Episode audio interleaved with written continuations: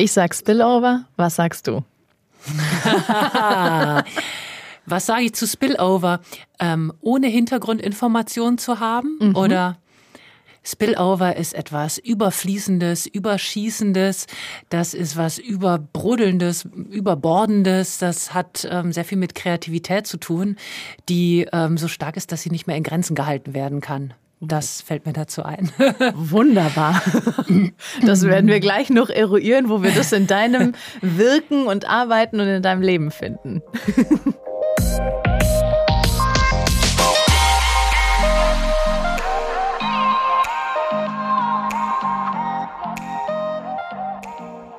Hallo und herzlich willkommen zu Spillover, dem Podcast der Kultur- und Kreativwirtschaft Heidelberg. Mein Name ist Susanne Weckauf und meine heutige Gästin ist die Singer-Songwriterin, Autorin, Künstlerin und Moderatorin ihrer Radioshow Inga Bachmann. Inga ist allerdings nicht nur eine kulturelle Allzweckwaffe, sondern auch noch sehr lustig und reflektiert. Deswegen freue ich mich, dass wir die diesjährige Staffel Spillover auch mit ihr abrunden. Wir sprechen über ihre zahlreichen Projekte, woher sie die Motivation und Inspiration für ihre Kreativität nimmt, was sich durch die Pandemie für sie verändert und was sie eigentlich nach Heidelberg gebracht hat. Viel Spaß mit der letzten Spillover-Folge für dieses Jahr mit Inga Bachmann. Spillover. Aus kreativen Ideen wird Zukunft gemacht. Schön, dass du da bist. Danke für die Einladung, liebe Susanne. Gerne. Ich muss erst mal klären, ähm, was machst du alles? ja, genau das und auch ein paar Sachen mehr. Ja, also das klingt dann ähm, sehr viel, was ich so mache, wenn man es irgendwo ähm, nachschlägt oder anguckt. Ähm, in Wirklichkeit bin das alles ich. Und ähm, das sind, man könnte es vielleicht so zusammenfassen, dass es alles mit Begegnungen und, und Erlebnissen, gemeinsamen Erlebnissen zu tun hat und mit ähm, Reflexion, äh, Spiegeln, sich fortentwickeln. also Songwriterin, Liedermacherin, hast du schon gesagt. Ich mag Worte sehr gerne. Mhm. Und das ist auch die Seite, die Ecke, aus der ich komme. Und die Musik kommt dann dazu als Vehikel. Und ähm, ich spiele sehr gerne mit Worten. Und dann hat sich das automatisch daraus ergeben. Ich schreibe auch Gedichte, bin auch Poetin. Ich habe auch mal Kurzgeschichten geschrieben. Ähm, das ist schon länger her. Ja, das ist die Seite, die mit den Worten zu tun hat. Und ähm, außerdem macht es mir Spaß, auf der Bühne zu stehen. Mhm. Und ähm, ja, das mache ich auch. Es klingt ja vor allen Dingen alles ganz rund. Du hast ja auf deiner mhm. Seite ähm, den Satz von äh, Kafka, Wege entstehen dadurch, dass man sie geht. Mhm. Und du bist ja einige Wege gegangen, aber es hat wohl das eine zum anderen geführt. Also es war kein abruptes, hier mache ich Stopp und gehe eine komplett andere Richtung, wie es scheint, oder? Mhm. Ja, das ist richtig. Das sehe ich auch so, auch wenn ähm, das vielleicht nicht sehe ich so so offensichtlich ergibt. Und zwar das ähm, Zitat, was du gerade gebracht hast, das ist von meiner ähm, Coaching- und Seminar-Homepage. Ähm, das mhm. ist ähm, ein anderer Weg, den ich gleichzeitig beschreite. Bin auch Seminarleiterin im Soft Skills-Bereich. Und ähm, ja, also angefangen hat es tatsächlich ähm, mit Jura oder noch früher angefangen hat es mit einer Schulband, ähm, in der ich gespielt habe mm, während meiner Schulzeit und das hat mir schon sehr großen Spaß gemacht und das habe ich dann aber einfach liegen lassen, weil ich dachte, ich müsste jetzt was Seriöses mhm. studieren. So und das war dann Jura, was Seriöseres ist mir nicht eingefallen. ich weiß auch nicht, ob es was viel Seriöseres gibt. oh, ah doch, vorher habe ich Kommunikationswissenschaft studiert, aber nur kurz. Und dann dachte ich, okay, Jura, das habe ich dann noch abgeschlossen und habe dann ähm, in dem Bereich gearbeitet, habe dann aber gemerkt, das ist nicht das, was mich erfüllt. Mhm. So, und dann ähm, habe ich eine Mediationsausbildung gemacht. Ähm, also Konfliktklärung. Mhm. Und von da bin ich dann mehr so in diesen Soft Skills Bereich reingekommen. Ja. Habe dann auch einen, äh, später einen Lehrauftrag an der ähm, Uni in Mannheim gehabt, an der juristischen Fakultät. Da bin ich in das Lehren reingekommen und ähm, habe dann gleichzeitig mit der Mediation eben angefangen. Und das ähm, wuchs dann so in diese Richtung. Und die Musik, da habe ich mich einfach irgendwann entschieden. Da habe ich das alles aufgehört mit dem Lehrauftrag und mit Jura und habe dann einen Schnitt gemacht und ähm, habe dann einfach Musik angefangen, weil das wollte ich schon immer. Und als was bezeichnest du dich heute? Also kannst du klar sagen, ich habe eine Berufsbezeichnung, vermutlich mhm. weniger. Ja, ähm, ich habe da sehr lange drüber nachgedacht, weil das wird ja immer von einem verlangt. Deswegen habe ich jetzt auch eine. Man muss da irgendwo jemanden einsortieren können, weil sonst ist es für die Orientierung. Ja, sträubt sich bei mir das Gefieder mit dem Einsortieren. Ja. Aber es stimmt, es, es hilft natürlich mhm. ähm, für die Kommunikation. Also ich bin Liedermacherin und Seminarleiterin. Okay. Also das sind so die so, so wesentliche mhm. Sehr gut. Wie gestaltet sich das im Alltag? Du hast eben schon angerissen, ähm, du bist Seminarleiterin. Was beides natürlich gemeinsam hat, ist Sprache, Kommunikation und Worte. Mhm. Ähm, ist das für dich eher getrennt oder ähm, schwappt es auch da über aller Spillover? Ja, es schwappt es schwappt permanent und ähm, es befruchtet sich auch gegenseitig. Also es ist jetzt nicht so, dass ich Seminarteilnehmer oder Teilnehmerinnen habe, die ich dann nachher in den Liedern verwurstel. so mache ich das nicht. Aber ähm, meine Inspirationen kommen sehr viel durch die Begegnung mit Menschen. Mhm. Und ähm, davon habe ich natürlich durch diesen anderen Beruf viele. Und ähm, mir macht es auch Spaß, mit den Menschen zu arbeiten. Ich sagte ja auch so, diese Reflexion, das Spiegeln, auch die Selbstreflexion, Menschen Feedback zu geben und auch ähm, daran zu arbeiten, dass auch sie eben ja ihren Weg finden einfach. Mhm. Genau, und das spiegelt sich dann auch in meinen Liedern wieder. Mhm. Wie kam denn die Musik dann zu dir? Hast du vorher schon ja. außer Schulband äh, auch ein Instrument gespielt oder warst musikalisch oder Hattest dieses unter der Dusche singen morgens? ja, das war ähm, ganz verrückt, weil die Musik habe ich komplett aus meinem Leben gestrichen mhm. während des Jurastudiums. Ähm, ich weiß nicht warum. Vielleicht aus ähm, einem Perfektionismus heraus, wo, dass ich dachte so, ähm, das ist ja nur halb und deswegen lieber gar nicht, was natürlich totaler Quatsch ist. Mhm. Aber so. Ähm, oder es standen auch einfach andere Dinge an. Und ähm, dann war das so, dass ich zuerst meinen Job ähm, in Mannheim gekündigt habe und dann auf einmal gespürt habe, so ich will jetzt Musik machen. Mhm. Und dann ist was Wunderschönes passiert. Und zwar, ähm, manchmal ist ja so, dass das Universum einem dann so Dinge anbietet. Ähm, mein Instrument war schon immer Gitarre gewesen. Ich mhm. habe auch eine klassische Gitarrenausbildung erhalten damals. Und ähm, dann wollte ich wieder Gitarre spielen. Und habe nach ähm, erstmal Gitarrenunterricht gesucht Aha. und war dann in dem Musikladen Hochhut, äh, Hochstein in, äh, in Heidelberg mhm. und habe da gefragt, ähm, können Sie mir jemanden empfehlen? Gitarrenlehrer? Ja. dann haben die in einem ganz dicken Buch geblättert und haben so geguckt, ja, der passt zu Ihnen. Okay. Und das war Lalo Martinez und der ähm, wurde dann auch mein Duopartner für neun Jahre. Schön. Zuerst Gitarrenlehrer und dann habe ich mit ihm das Duo Viviendola angefangen. Mhm. Und das hat viele Jahre bestanden. Und so war dann, also das ging von Unterricht unmittelbar in Lieder schreiben, gemeinsam und gemeinsame Auftritte. Also ist ein sehr erfahrener Gitarrist und mit dem habe ich dann dieses Duo aufgezogen. Also da ging es schon vom Hobby zum Beruf quasi. Da ging es dann ganz plötzlich zum Beruf, weil auch die, der Wunsch war schon da gewesen, mhm. schon lange. Ich wusste nur nicht, wie ich es machen sollte. Mhm. Was ist für dich der Unterschied? Wo hat es Klick gemacht? Es nicht beim Hobby zu belassen oder vielleicht auch mal auf Familienfeiern, sondern wirklich raus, sagen wir mal klassisch auf die Bühnen der Welt? Mhm. Das ist eine sehr äh, gute Frage und das ist eine Frage, die ich, ich finde, die man immer wieder für sich neu beantworten muss. Ähm, wann ist es ein Beruf und wann ist es Hobby? Mhm. In meinen Augen ist es erstmal eine innere Entscheidung. Mhm. Es ist eine innere Entscheidung und das bedeutet auch, andere Dinge aufzugeben oder aufzuhören. Und das bedeutet auch unbequeme Sachen zu machen, die damit zusammenhängen. Ähm, und es ist aber erstmal eine innere Haltung. Mhm. Ein Gefühl, bin ich Musikerin, bin ich Künstlerin? Ähm, auch wenn ich das nie studiert habe. Ich mhm. habe das nie an der Uni oder sonst wo studiert. Ja. Und ich bin es dennoch, weil ähm, einfach es eine Notwendigkeit ist, dass diese Dinge aus mir herauskommen und ähm, ich dem auch viel Raum gebe. Glaubst du, da hast du vielleicht manchen Künstlern was voraus, weil es ja auch gleichzeitig bedeutet, wenn es mein Beruf und meine Berufung ist, bin ich, muss ich damit ja meinen Lebensunterhalt verdienen. Ähm, da liegt ja auch gleichzeitig dann mit so eine reale Last einfach mit drauf. Und ähm, du hast, kannst es momentan, ich behaupte jetzt mal, ein bisschen freier machen, weil du nicht, weil es nicht vollkommen dein Einkommen ähm, irgendwie stemmt.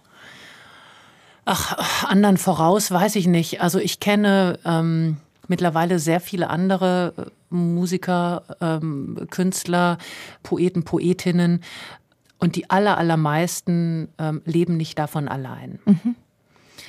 Und voraus weiß ich nicht. Also ich weiß, dass ich, ähm, da, dass das zwei Standbeine in meinem Leben sind und ähm, dass ich bei beiden äh, bin ich freiberuflich unterwegs mhm. und ähm, das eine ist zum Glück generell etwas besser bezahlt als das andere mhm.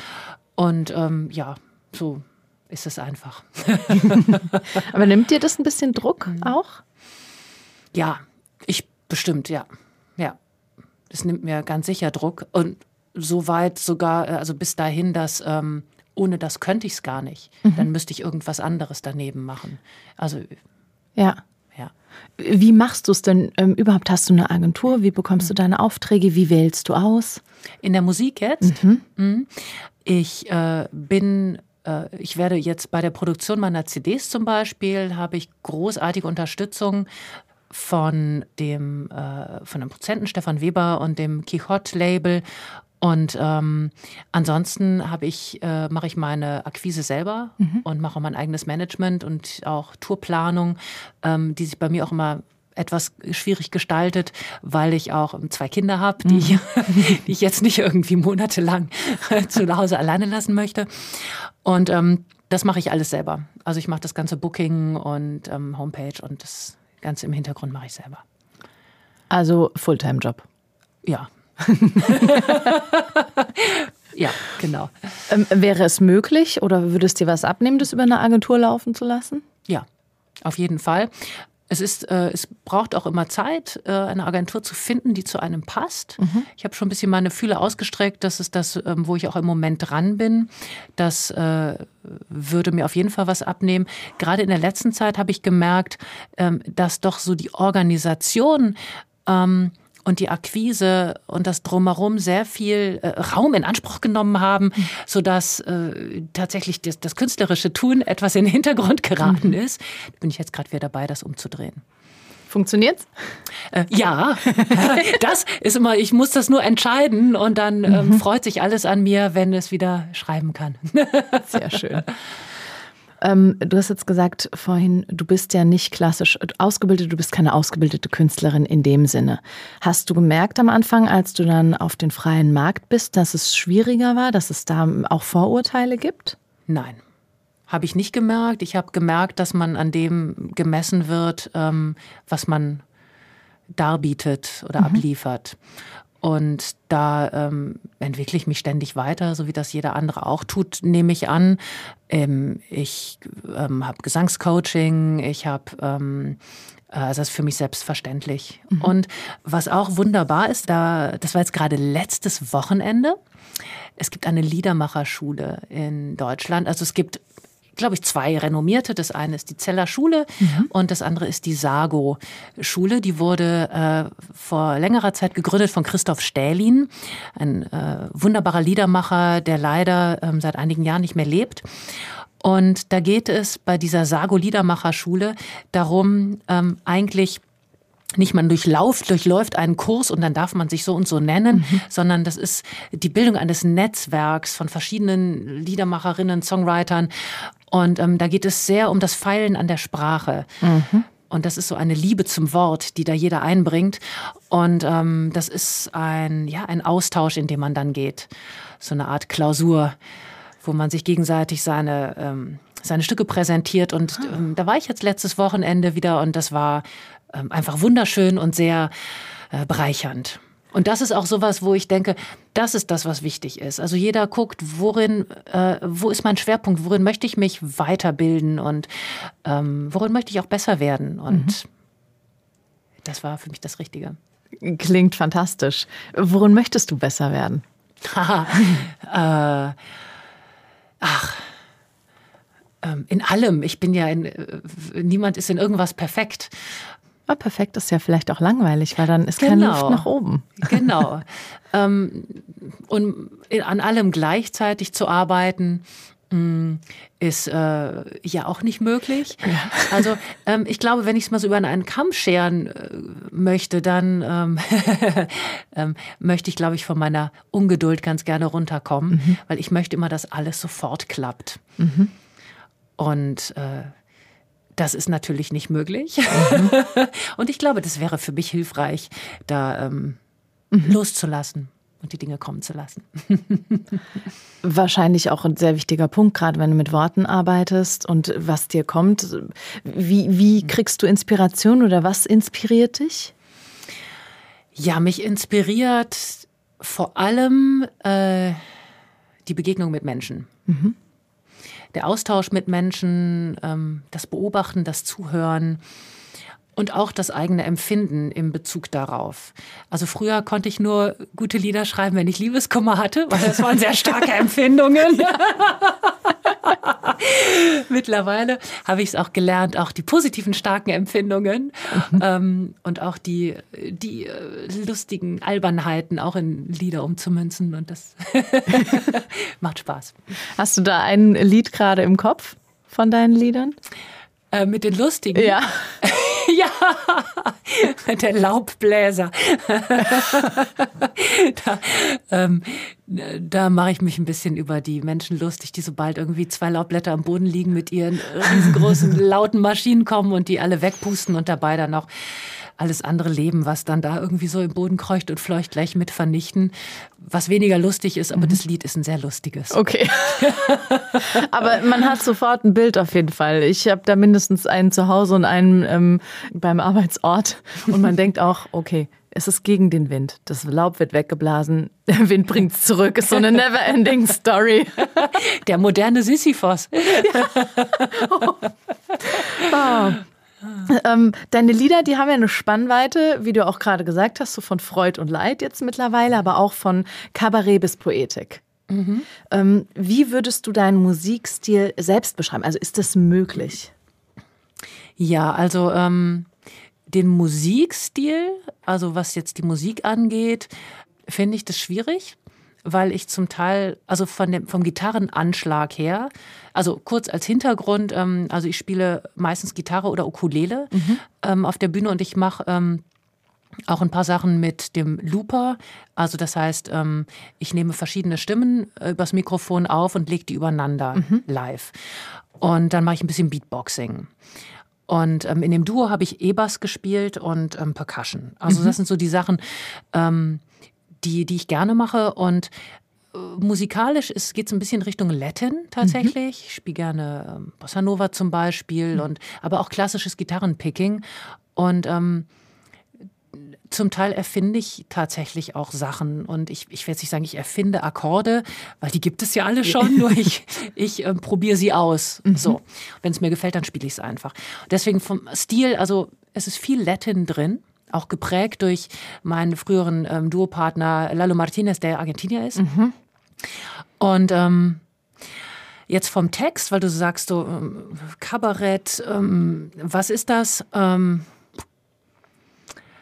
ja, ähm, schwer zu sagen. Ähm, Liedermacher, Chanson, Kabarett, Poesie. Okay. ja.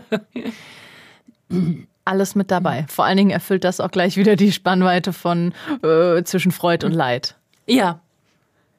Ja. Mittlerweile bist du alleine? Ja. Äh, ja. Auf der Bühne mhm. und machst deine Musik, außer dass du in einem Studio gehst, auch alleine. Also von Text über musikalische Begleitung und Auftritte. Ja, genau. Wobei ich auch nicht abgeneigt bin, ähm, wieder mir eine Band zu suchen mhm. oder ich habe auch in dem Duo, also es ist auch nicht vorbei, ne, das Duo Viviendola, da habe ich auch hier und da mal wieder Projekte mhm. laufen, also da bin ich ganz offen und das stand aber dann einfach an, einfach mal solo mhm. auch ähm, äh, Dinge zu machen. Und ähm, das ist das, was ich, was ich im Moment vor allem tue. Was ist anders für dich? Was ist schon allein ähm, allein auf der Bühne zu stehen, mhm. ist was anderes. Gab es da andere Herausforderungen dann auch? Ja, die Nervosität war größer. Also tatsächlich ähm, alleine da zu stehen und ähm, ja, äh, Gitarre zu spielen und gleichzeitig zu singen und die Texte zu behalten. Und ich moderiere auch die Übergänge. Also mhm. ich gebe dem ganzen roten Faden. Ich versuche mhm. da eine mhm. Geschichte zu erzählen. Und ja, das äh, und ganz alleine verantwortlich zu sein und nicht während der andere mal irgendwas macht, kurz mhm. mal abtauchen zu können und sich zu konzentrieren, ähm, das ist schon eine ganz besondere Herausforderung gewesen und ist es auch noch. So, und andererseits ist das aber auch der besondere Reiz. Mhm. Äh, das macht auch ganz besonders Spaß, weil ich habe es komplett in der Hand. Mhm. Also ich kann machen, was ich will. Ja, und keiner wundert sich. Ich mache auch viel spontan. Also ich ähm, plane dann schon die Dinge, aber wenn mir dann irgendwas einfällt, dann mache ich das und ich kann das Tempo selber bestimmen und das ist auch total schön für mich. Aber andererseits, wenn ich dann auch wieder Projekte mit anderen Musikern zusammen habe oder Musikerinnen, dann merke ich so, diese Unterstützung und diese auch der Klangteppich, der entsteht und das Eingebundensein, das sich gegenseitig befruchten, das ist auch wunderschön. Mhm. Es ist beides. Ist be heißt aber auch, wenn man zu einem deiner Konzerte kommt, kein Abend gleich dem anderen. Das ist auf jeden Fall richtig. ja, ich hab, bin ja auch nie gleich drauf. Also, mhm. so. Was hast du aktuell für Abende? Du hast ja deinen Musiksalon, du mhm. gibst Konzerte, du genau. hast deine Radioshow. Erzähl uns darüber. Ja, da fange ich gleich mal mit dem Musiksalon an, mhm. weil ähm, das ist etwas sehr Großes, was im Moment läuft und wo ich auch der Stadt Heidelberg sehr dankbar bin, ähm, weil sie mich da unterstützt. Mhm. Und ähm, das ist, es nennt sich Ingas Musiksalon. Das hat jetzt einmal stattgefunden, es ist als Reihe konzipiert. Und was ist Ingas Musiksalon? Bei Ingas Musiksalon ähm, kommen verschiedene Liedermacher und Liedermacherinnen zusammen auf die Bühne und präsentieren ihre Lieder. Und dann äh, gibt eine gemütliche Sofaecke, wo wir ganz entspannt ähm, quatschen und uns über die Texte unterhalten. Und das ist das Besondere, was ich damit möchte. Also so, so Musik und Talk gibt's mhm. ja ähm, auch schon häufiger. Und mir ist es wichtig, auch das Augenmerk auf die Texte zu richten, weil bei Liedermachern und Liedermacherinnen so, sind die Texte immer ganz besonders mhm. wichtig. Das ist anders als im Pop. Ja, Pop ist auch super. Ähm, Pop ist aber nicht so textzentriert. Transportiert die Musik. Äh, genau, ja. transportiert dann vor allem die Musik. Und bei Liedermachern ist es dann, ähm, stehen dann die Texte auch sehr im Vordergrund. Und oft sind die auch ein bisschen kryptisch. Mhm. Und ähm, ich habe schon oft erlebt, dass Menschen mir auch sagen, ähm, wow, was wolltest du eigentlich damit sagen und was ist das? Und das ging dann so schnell.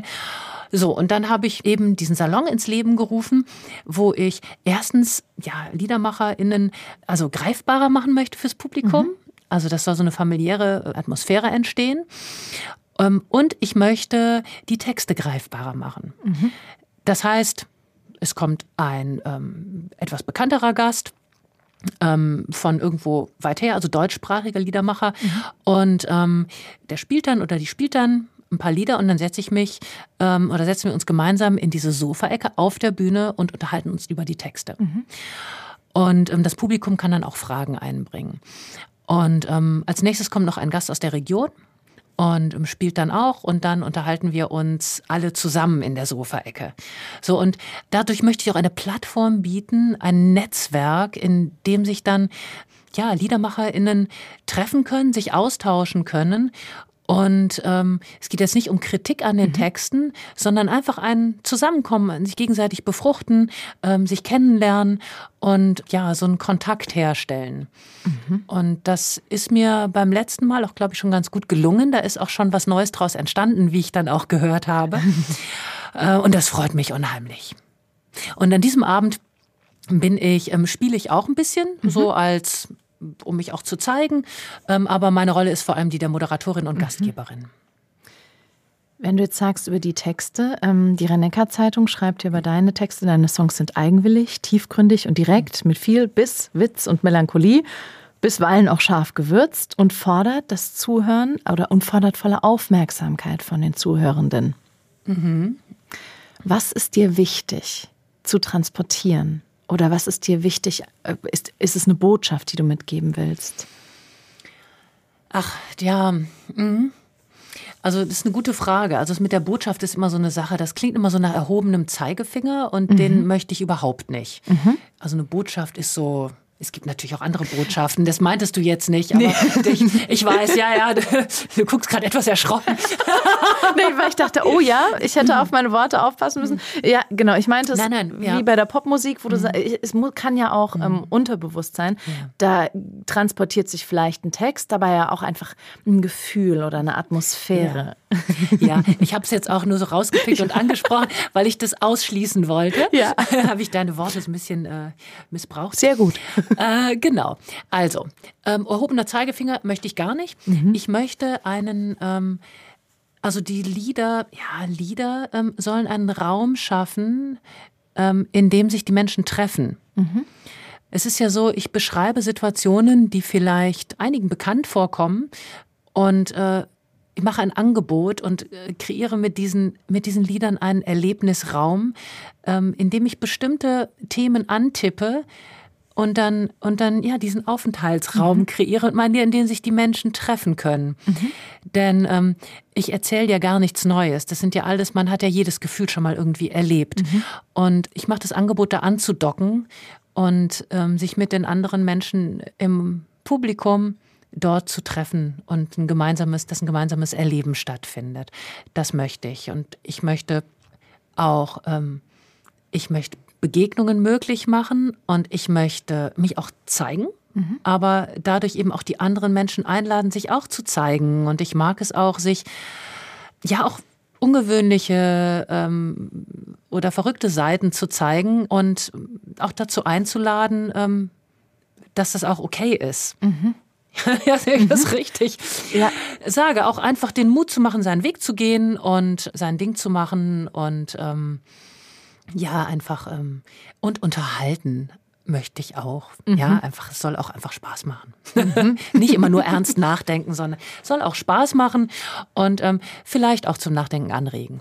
Mhm. Mit deinen beiden Alben, ähm, du hast zwei Alben rausgebracht, das Aber der Dinge und der Masterplan vom Glück. Mhm.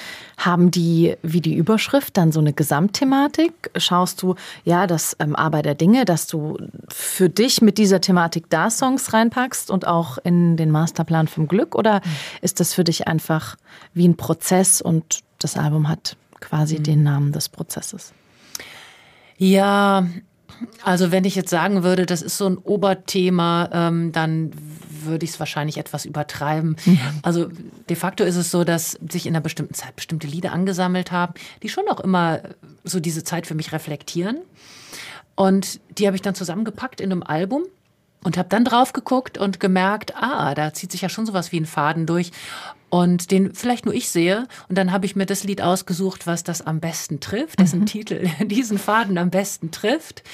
Und das habe ich, danach habe ich dann das Album benannt.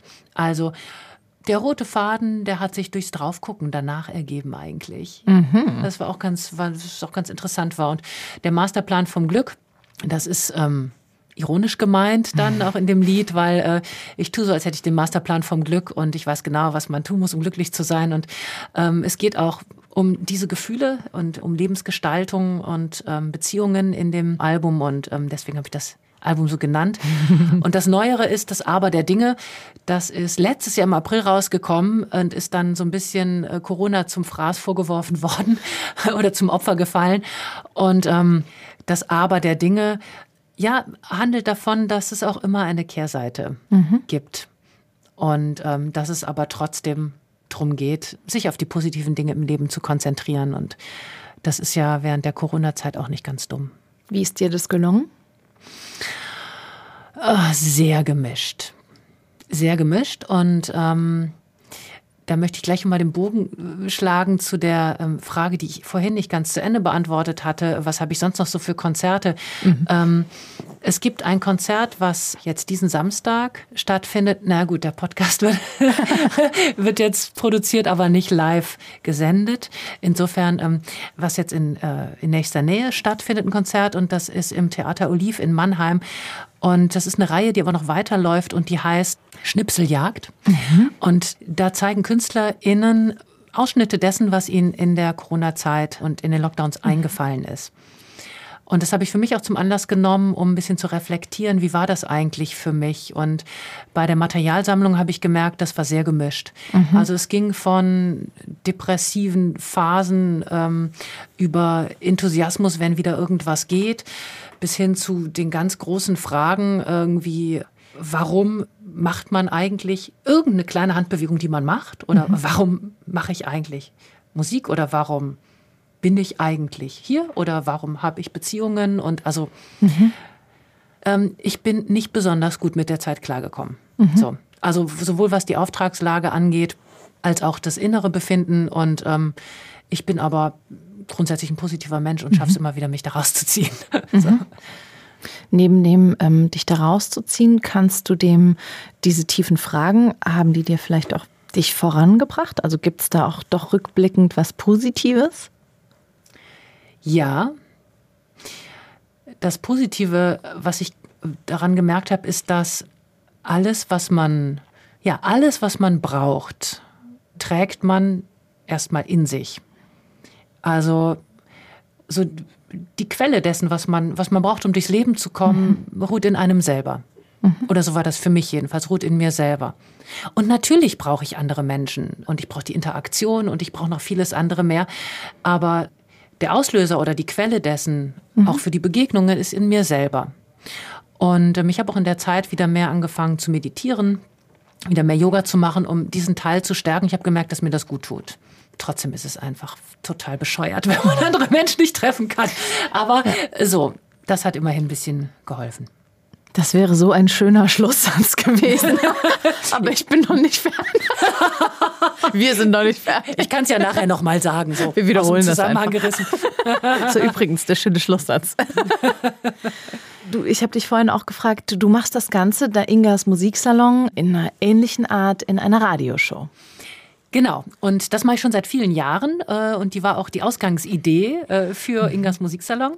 Und da hatte ich auch schon die Idee, äh, LiedermacherInnen eine Plattform und einen, einen Raum zum Netzwerken zu geben mhm. und sich zu präsentieren und dem Publikum näher zu kommen und über Texte zu reden. So, und das mache ich in meiner Radioshow Lieder und Worte. Mhm. Und die wird einmal im Monat im Bermuda-Funk in Mannheim gesendet. Mhm. Das ist dieser freie Radiosender in Mannheim und äh, also im ganzen Rhein-Neckar-Raum zu empfangen oder auch per Internet. Und ähm, einmal im Monat lade ich da eben Menschen ein, also Liedermacher, Songwriterinnen, die dann ihre Musik präsentieren können, live oder vom Album. Und äh, mit denen unterhalte ich mich dann. Und das ist sehr lustig. Und manchmal sitzen wir da drei Stunden anstatt einer Stunde. Und da werden da mehrere Folgen draus und für mich unheimlich bereichernd, weil dieser Austausch mit anderen Menschen, die das Gleiche machen wie ich, mich so belebt und auch mir, ja, mir so ein Zuhause gibt. Was ist anders daran, an deinen Worten vor allen Dingen, wenn man auf der Bühne steht und dich sieht, als wenn du im Radio bist und man deine Stimme und deine Worte hat? Was ist anders? An meiner Stimme und den Worten? An den Worten hm. vielleicht, die man wählt, weil man mhm. kann äh, die ja weniger ähm, verkörpern, vielleicht hörbar, aber weniger ähm, ein Gesicht, also keine Mimik dazugeben. Mhm. Wählst du sie anders vielleicht? ähm, mh, hm, gute Frage. Ähm, bewusst nicht. Also ich habe jetzt ja bei diesem einen Musiksalon gemerkt, also wenn ich jetzt in der mhm. Interviewsituation bin, bei dem einen Musiksalon, ich, ich blende das Publikum komplett aus mhm. und bin voll auf mein Gegenüber konzentriert. Und zwischendurch, also wenn ich mich dann schon, ich habe schon noch irgendwie im Hinterkopf, da ist dann auch ein Publikum, mhm. aber ich bin auf das Interview äh, fokussiert. Bewusst wähle ich keine anderen Worte. Sollte ich vielleicht, ähm, könnte man sich überlegen, aber ich bin so in der Situation drin. Andererseits ist es so, ich gestikuliere auch jetzt gerade. Finger drehen, Finger drehen. Auch im Radio sehr viel und das tue ich auf der Bühne auch. Und ähm, ja, insofern ist die Situation da sehr ähnlich. Aber ich habe gemerkt bei meinem Gegenüber, dass das Publikum durchaus auch einen Unterschied macht, denn ich merke, dass die Antworten auf eine andere Weise kommen. Und da ist schon bisweilen dann auch eine größere Zurückhaltung. Wie sage ich jetzt was und was sage ich und wie wirkt das? So. jetzt durch die, denkst du auch, das hat sich durch die Corona-Zeit verändert, dass man da nochmal bedächtiger ist? Das Oder? könnte sein, das weiß ich jetzt nicht. Ähm, ich habe es vor allem gemerkt in Bezug auf anwesendes Publikum. Mhm. Die Corona-Zeit, vielleicht ist man es nicht mehr so gewohnt, ähm, so mhm. mit Menschen eins zu eins zu interagieren, aber das ist mir jetzt nicht aufgefallen. Mhm. Mir ist aufgefallen in, in vielen Kontakten und auch ähm, Interviews und solchen mhm. Situationen, dass man nochmal anders, ähm, ich habe das Gefühl, man ist bedachter mit dem, was man sagt, mit dem, mit der Wirkung auch. Ah, so im Hinblick auf Spaltung der Gesellschaft? Äh, eventuell in die Richtung auch, aber tatsächlich, dass man mehr überdenkt, ähm, wie könnte das wirken und ist es tatsächlich richtig gewählt, was ich sage, um das zum Ausdruck zu bringen, mhm. was ich meine. Mhm. Interessant.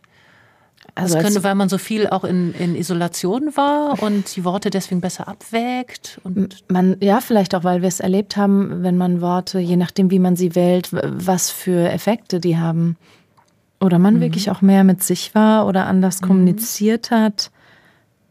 Vielleicht Einfach, auch, hast ja. du so eine größere Vorsicht beobachtet? So ich weiß nicht, ob Vorsicht, das wäre für mich eher was Angstbehaftetes, ja. aber ähm, eine Sensibilität. Mhm. Interessant, ja. Ja, kann ich mir gut vorstellen. Mhm. Mhm. Konntest du aber jetzt nicht beobachten? nee, konnte ich nicht beobachten. Mhm. Ich hatte mein Augenmerk auch nicht drauf. Mhm. Ähm, ich hatte diesen Vergleich ja auch erst einmal jetzt, ja. ne, da äh, bei der Veranstaltung letzten Monat. Und also ich habe gemerkt, dass die Worte anders gewählt wurden, mhm. ähm, habe das aber auf die Situation mit dem Publikum zurückgeführt. Mhm. Könnte sein, dass auch Corona reingespielt hat. Oder beides. ähm, hast du ein Beispiel dafür?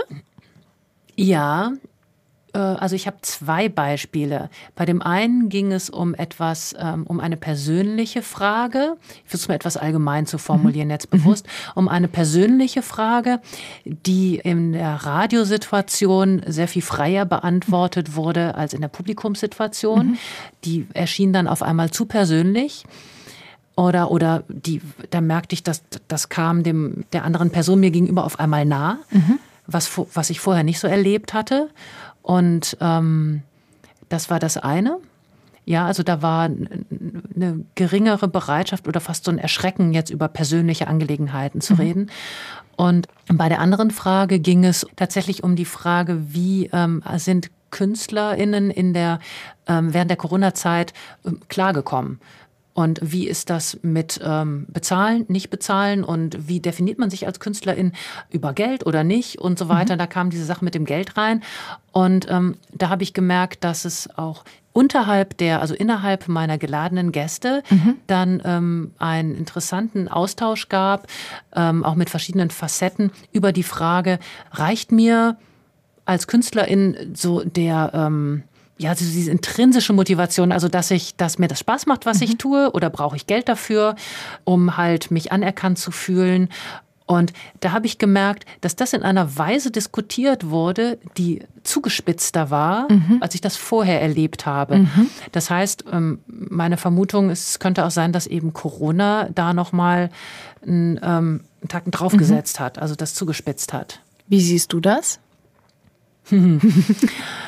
Ähm, ich würde das trennen. Und zwar, klar habe ich als Künstlerin eine sehr besondere intrinsische Motivation, deswegen habe ich das auch gewählt. Also mit anderen Worten, mir macht das, was ich mache, so viel Freude. Also das Schreiben und das Spielen ähm, und das Komponieren, das macht mir so viel Freude, dass ich davon immer mehr machen möchte. Und ähm, das ist quasi ein Selbstläufer.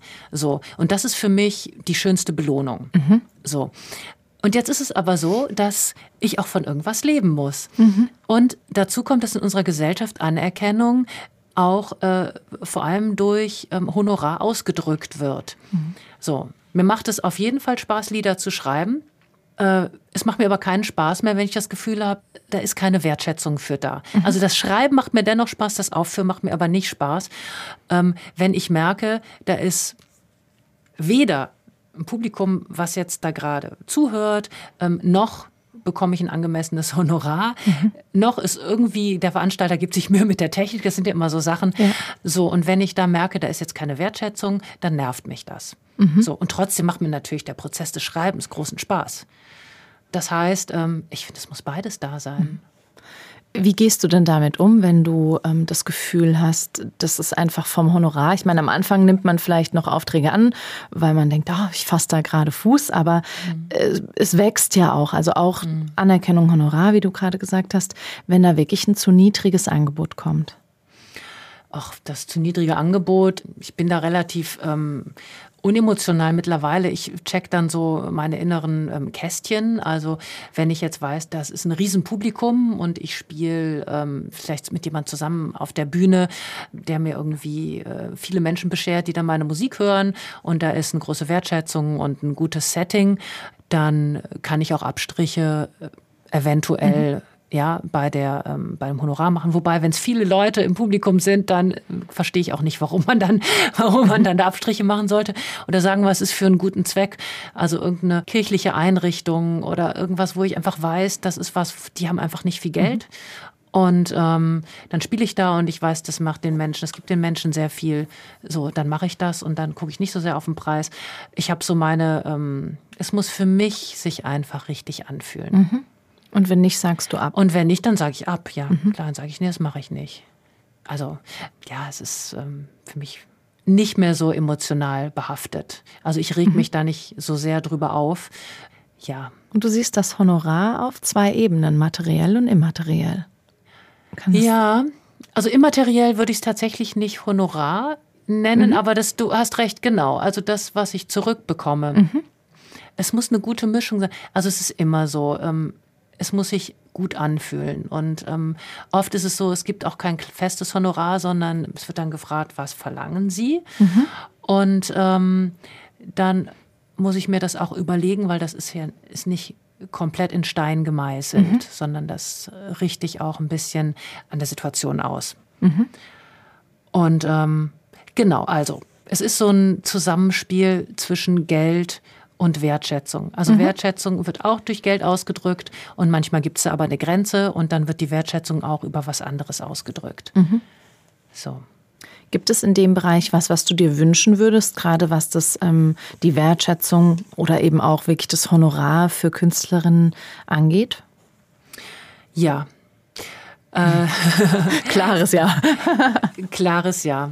Ähm, ich würde mir wünschen, also es ist jetzt so einfach ein Wunsch, den ich mal so ins Universum sende. Ich wünsche mir, dass ähm, Kunst, also ich spreche jetzt mal von Musik, generell besser bezahlt wird. Es klingt jetzt vielleicht irgendwie so naiv oder so, aber es ist es wert. Mhm. Das ist ein wichtiger Bestandteil unserer, ähm, unserer Gesellschaft, dass das, wo Menschen äh, Inspiration holen können, sich ausruhen können, sich begegnen können. Es ist so etwas Wichtiges. Unter anderem durch die vielen offenen Bühnen, die auch wichtig sind und wo ich auch schon viel gespielt habe. Aber dadurch passiert es unter anderem, dass halt, ähm, da gibt's ja gar kein Honorar für die KünstlerInnen. Und da bekommen dann Menschen so das Gefühl, ja, ich krieg das hier immer umsonst serviert. Und das kostet auch manchmal keinen Eintritt mhm. oder es kostet sehr wenig Eintritt. Man bekommt sehr viel verschiedene KünstlerInnen dafür. Und ähm, das prägt dann so ein bisschen diese, diese Haltung, dass, ja, dass, dass es normal ist, dass man es umsonst serviert bekommt oder für wenig Geld. Das ist schade. Ich will jetzt nichts gegen die offenen Bühnen sagen, die sind total wichtig, mhm. aber ähm, das ist was, was passiert. Und es gibt auch viele HobbymusikerInnen, die sagen, ach ja, ich mache das so ein bisschen nebenbei und dann, ja, nehme ich für einen Abend Hunderter oder so mhm. und es passt dann schon. Und die machen dann auch die Preise kaputt. Ja. Wobei ich auch das verstehen kann, weil die wollen halt einfach spielen. Ne? Ja. Aus deren Sicht heraus ist das völlig nachvollziehbar. Nur es macht halt den Markt dann kaputt. Mhm. Solche Sachen und ähm, eine Sache, das, ähm, das finde ich noch so eine ganz nette Anekdote. Im Gastrobereich hört man manchmal Vielleicht kennst du das auch schon. Ich, ich, bin gespannt. Man hört manchmal so, ja, dann kommst du uns in die Kneipe und dann spielst du einen Abend und so, voll gut. Und äh, was gibt's als Honorar? Ja, Essen und Trinken kannst du umsonst. Ich so, ja, wie? Ähm, das kennen ganz viele. Das ist auch so. ähm, ja, und was äh, habe ich dann davon? Essen und Trinken kann ich auch zu Hause. Und so. ähm, ähm, ja, dadurch wirst du dann bekannt und so. Und vielleicht verkaufst du CDs und vielleicht dann sehen dich viele Leute und vielleicht wirst du dann engagiert von jemandem, die, die mhm. dann bei mir sitzen im Restaurant. Ja, und dann ähm, irgendwann werde ich es mal machen. Ich habe es bisher noch nicht gemacht. Ähm, ja, nach fünf Drinks kannst dann, du doch nicht mehr singen, oder? Ja, genau. Das erstens ja. Da möchte ich dann gerne antworten. Ja, weißt du, ich feiere demnächst meinen Geburtstag zu Hause und ähm, ich möchte gerne, dass Sie mir das komplette Catering machen. Ja, das kostet aber. Nein, nein, ich möchte gern, dass Sie es umsonst machen. Ja, was fällt dir denn ein und so? Warum denn das? Ähm, ja, ja, da kannst du da dann, können Sie da Ihre, Ihre Visitenkarte hinlegen und vielleicht einer von meinen Gästen, dem gefällt das dann und er besucht Sie dann mal im Restaurant. Das wäre genau das, die äquivalente Situation. Ja. Da lacht man sich tot, weil auf die Idee wird keiner kommen. Aber mit Musikern macht man das, mhm. ja. Das so, ich liebe das. Das, das ist super. Ja. Also den, den Vergleich mhm. auch zu ziehen, anstatt mhm. eine Reaktion, ich bin jetzt sauer oder fassungslos, sondern wirklich zu vergleichen. Dann verstehen Menschen oft, oh, ja, okay. Ja. Ich sage dann einfach nein, also ich sage dann einfach nein, also es ja. geht gar nicht. Ja. Was glaubst du, sollte, könnte, dürfte da passieren?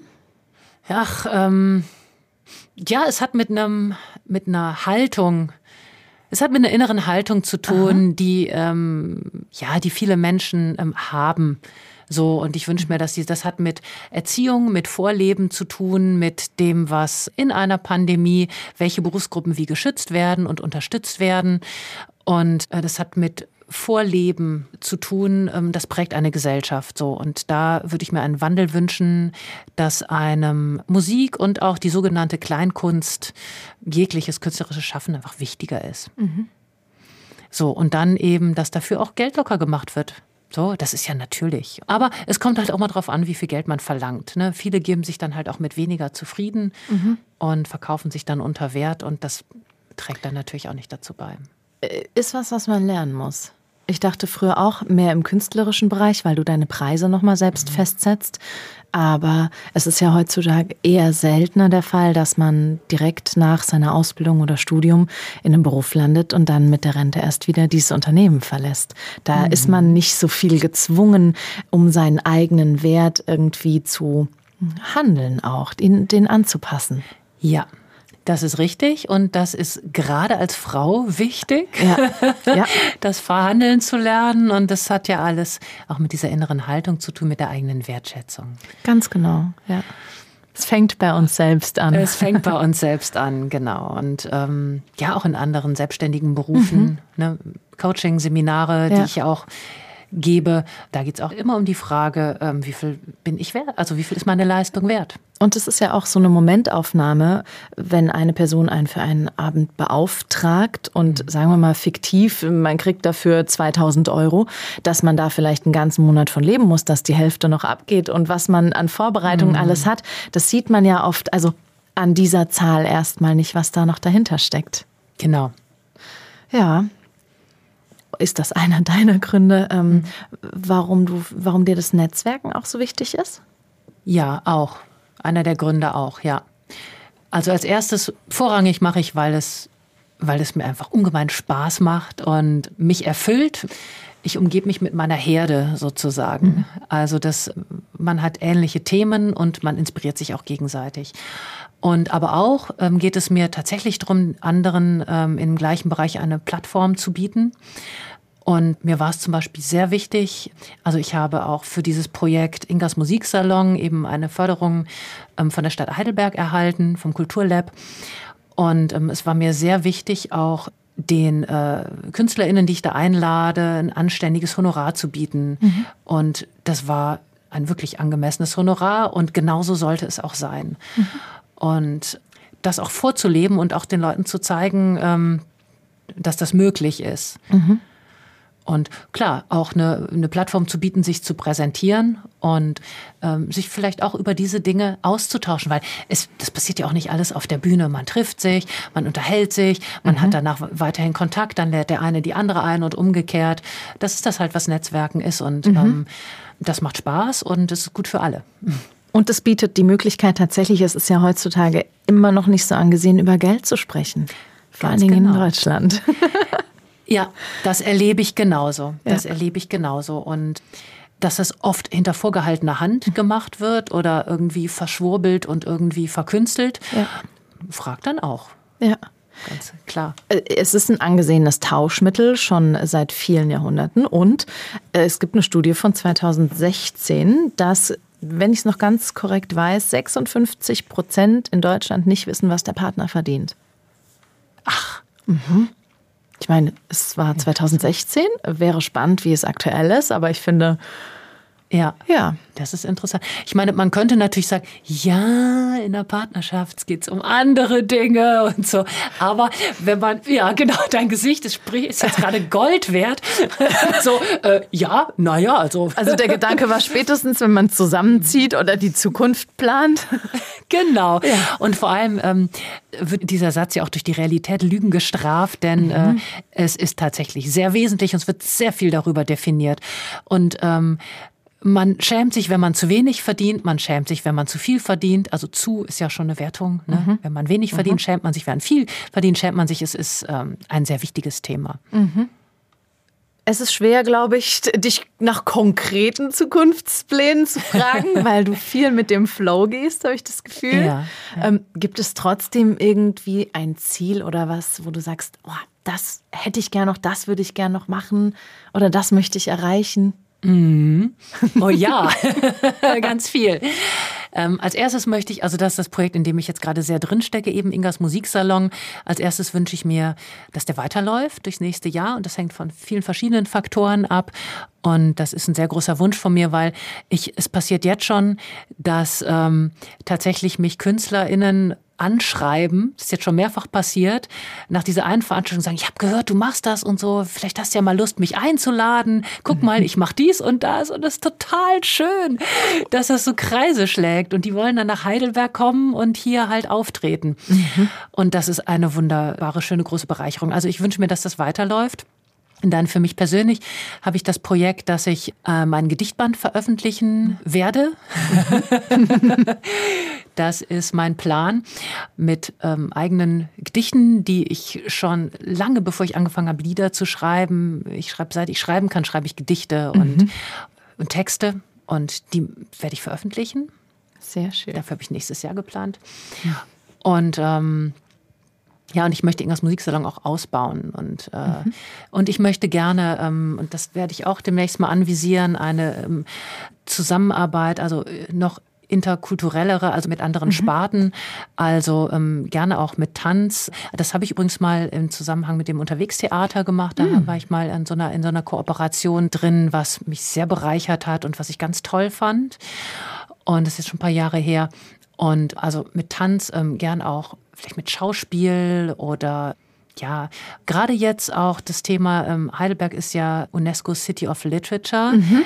Einzige Stadt in Deutschland, die diesen Titel hat, wenn ich richtig informiert bin. Und ähm, ging ja jetzt auch sehr stark durch die Presse, dass ähm, da jetzt ähm, im Gemeinderat Kürzungen vorgesehen waren, die aber jetzt zurückgenommen wurden mhm. aufgrund des Protestes, an dem ich auch beteiligt war. Das ist wunderbar, dass das so einen Nachhall hatte und dass auch die PolitikerInnen da so reagiert haben. Das fand ich ganz toll.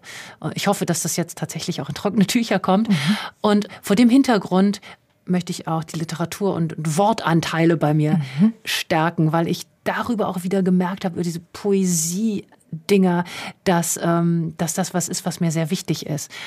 Und ich möchte wieder mehr dichten mhm. und ähm, mehr schreiben. Und ähm, deswegen auch dieser Gedichtbank und vielleicht auch die Zusammenarbeit mit Theater in Dialogform, sowas schwebt mir vor.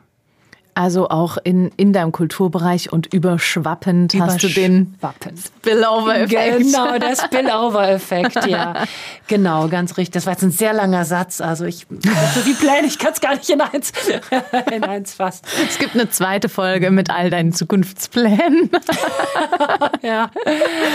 Ja. Aber das ist doch schön. Also wenn man keine Visionen hat, ähm, kann man, finde ich, auch wenig füllen. Mhm. Ja, das ist richtig. Und die entstehen ja auch aus sich heraus und mhm. entwickeln sich dann auch, auch weiter. Und mir ist es wirklich, ich bin jetzt so ein bisschen auf den Geschmack gekommen äh, mit dieser Interdisziplinarität und ähm, der Zusammenarbeit mit den anderen, dieses Netzwerken mhm. und so. Das mhm. gefällt mir unheimlich gut und ich glaube, da können enorme Synergien daraus entstehen. Also es bringt einen weiter. Es bringt die Kunst weiter und ähm, alle Beteiligten. Eben gerade auf das alle Beteiligten wollte ich nochmal raus, weil wir ja auch, wir laden in unserem Podcast ja Gäste ein, die mit ihren äh, Produkten oder in deinem Fall ja auch Dienstleistungen den Spillover-Effekt in andere Wirtschaftsbereiche bringen. Ja. Schwebt dir da nochmal ein ganz anderer Bereich eventuell auch vor? in andere Wirtschaftsbereiche. Oder Gesellschaftsbereiche. Ja, Gesellschaftsbereiche, ja. Also ich habe, wenn man das als Gesellschaftsbereich bezeichnen könnte, also ähm, ich habe vor, mit Kindern speziell auch was zu machen. Das ist jetzt weiß nicht, ob du das damit meintest. ich bin erst mal gespannt. und zwar hatte ich neulich einen Auftrag, das war irgendwas zwischen Seminar und Musik, sehr interessant. Mhm. Und zwar für Kinder einen Workshop zu geben mit ähm, Looper und Beatboxing. Mhm. Da hatte mich jemand erlebt auf der Bühne mit Beatboxing und die wollten, dass ich das für die Kinder mache. Mhm. Die waren irgendwie im Alter zwischen 8 und 16 Jahren und, und ähm, da habe ich einen Tag lang mit denen das gemacht. Und ähm, ich habe selber zwei Kinder und mir macht die Arbeit mit Kindern enorm mhm. Spaß. Und da äh, kann ich mir auch gut vorstellen, in dem Bereich noch mal mehr zu machen. Den Schulunterricht damit aufzupeppen oder deutsche Grammatik mit dem Looper und dem Beatboxen zu lernen zum ja. Beispiel. Und auch im Hinblick interkulturelle Zusammenarbeit, ähm, das habe ich ja früher auch mit meinem Duo Viviendola gemacht. Und ähm, auch dieses äh, Wir Vier, was auch Heidelberg jetzt äh, ausgeschrieben mhm. hatte, dieses Projekt ähm, innerhalb des ersten Lockdowns war es, glaube ich, hatte ich auch daran teilgenommen. Da waren auch verschiedene Nationalitäten, also vier KünstlerInnen, äh, MusikerInnen verschiedener Nationalitäten und da eine Stunde äh, ein gestreamtes Konzert zu geben. Auch im interkulturellen mhm. Bereich kann ich mir vorstellen, was zu machen. Und zum Beispiel dieses Wir dürfen gespannt sein. und, und, dieses Buch, was ich jetzt vorhabe, dieses, diesen Gedichtband, da möchte ich mit einem Grafiker oder einer Grafikerin ähm, mhm. äh, gerne zusammenarbeiten oder Illustratorin, dass da auch die Texte auf eine Weise transportiert werden, mhm. also dass da eine enge Zusammenarbeit entsteht. Sehr schön. Also wir werden auf verschiedensten Kanälen von dir lesen, sehen und hören. Sehr schön. Ja.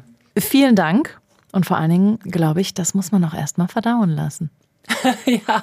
Da ist super viel drin. Ja, vielen Dank. Ich danke dir.